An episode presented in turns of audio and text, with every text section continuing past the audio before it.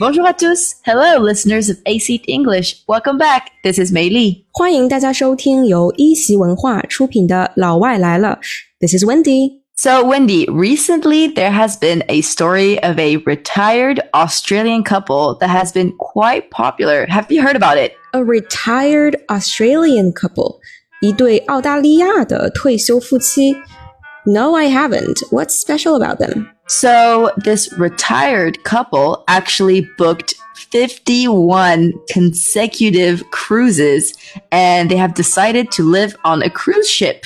Wow, that's insane！这对夫妻呢，在订了五十一次的这个游船航行之后，决定要一直住在船上，to live on a cruise ship。这里的这个 cruise ship 就是我们说的游轮。Yeah, so they are these very big ships where many passengers can go for mainly vacation, but usually there are always activities on board, so restaurants, swimming pool, etc. 嗯哼，这个游轮呢和我们普通的客船不一样，它上面的设施一般非常的齐全，比方说有 restaurant，有餐厅，甚至还有 swimming pool，有泳池。我记得我以前看过一部美剧里面的那个 cruise ship，上面甚至还有一个学校。So it's very different from an ordinary ship. So how long will the 51 cruises take? So they say it is about 795 days.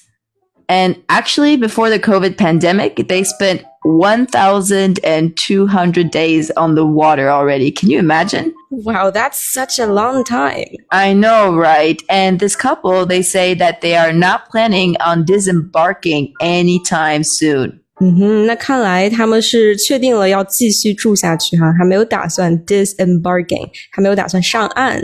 So why have they decided to live like this? Mm, so this couple said that it is actually cheaper for them to live on cruise ships than it is to pay for a retirement or nursing home. Oh, really? 他们选择住在这个 cruise ship 上面，是因为 这样子呢，要比他们去 retirement home 或者 nursing home 更便宜。Yeah, actually, so in an interview, they say that um, they don't really have to worry about paying for rent or a mortgage, even getting groceries or doing laundry when they're living on the cruise. So it's a very nice deal for them. Yeah, it actually sounds pretty nice. 住在游轮上呢，就省去了很多麻烦，比如说 your rent 你的房租，或者说 mortgage 房贷，甚至不用去买生活用品。You don't have to get groceries or doing laundry，甚至不用洗衣服。Yeah, and they've said also in an interview.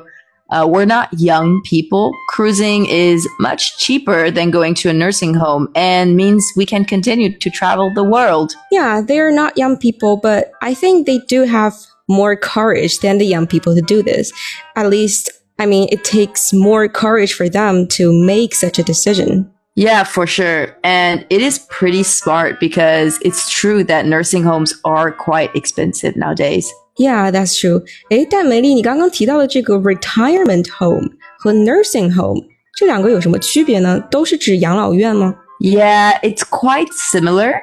But there's a small difference. A retirement home is more for people who need little to no help from professionals.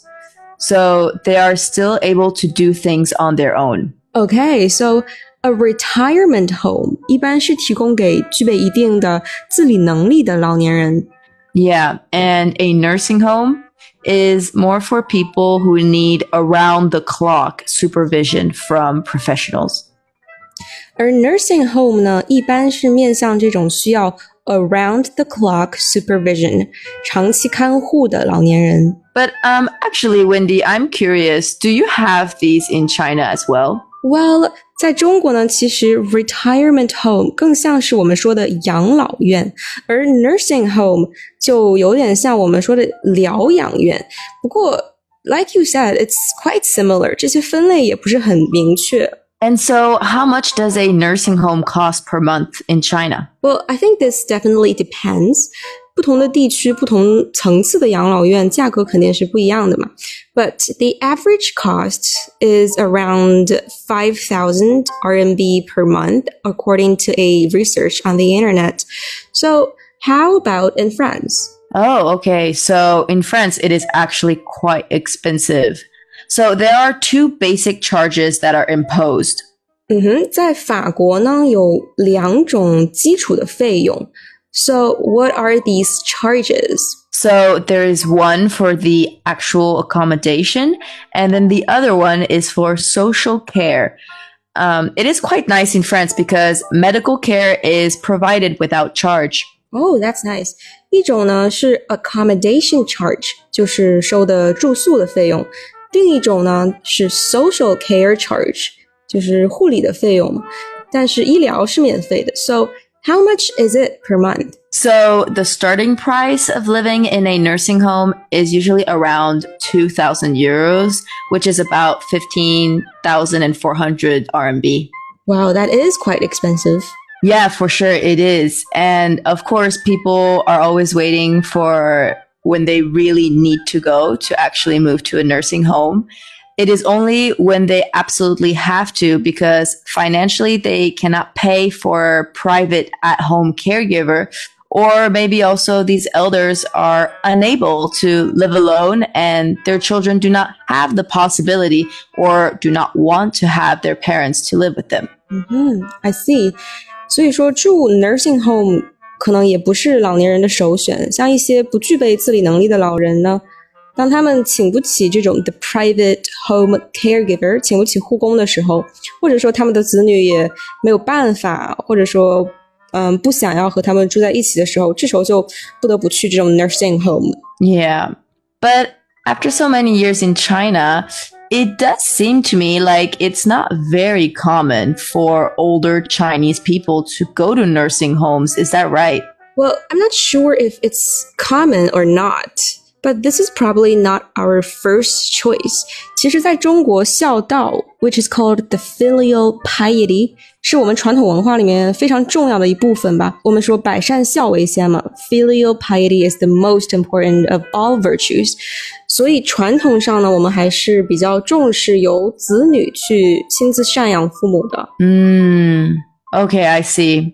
But you know, I was speaking with some Chinese friends and they say that it is also just so much cheaper to have the parents live with them and to pay a caregiver to come to their home and care for them. Yeah, well, that's also a possible way to have a caregiver. So I think this is also more of a possibility in China because having an at home caregiver is definitely cheaper than in France. Well, I'm not sure about that. 不过法国的护工一般怎么收费呢？ So in France, a caregiver is paid around 150 kwai per hour, but that would be like on the cheap side. 嗯，I see. But actually, it also isn't very easy to get into a good nursing home in France. There is often a waiting list. Wow, there's a waiting list. 去 nursing home 呢还需要排队。 Yeah. But I wonder though, is the tradition of Chinese people taking in their elderly parents changing now? Well, I wouldn't say it's changing because this is still a very important tradition bonding our society together. 其实孝道的传统在今天还是很重要的，但是呢，也有人可能会因为工作的原因啊等等，选择和父母分开住，或者送他们去 nursing homes。 Mm, I see. Well, this was definitely a very insightful topic to talk about. Yeah, it's interesting to see the differences across countries for this nursing home culture. Well, and who knows, maybe more and more people will be spending their retirement on cruise ships like that Australian couple now. Yeah, I mean, it does sound like a pretty good choice. Yeah, for sure.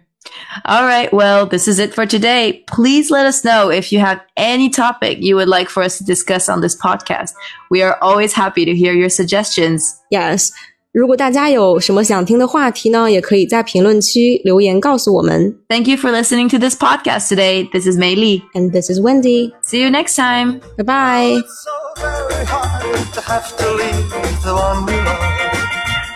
And you get more lonely with each passing day. It's so lonely just sitting there and dreaming that girl a thousand miles. Yes, it's too lonely having just her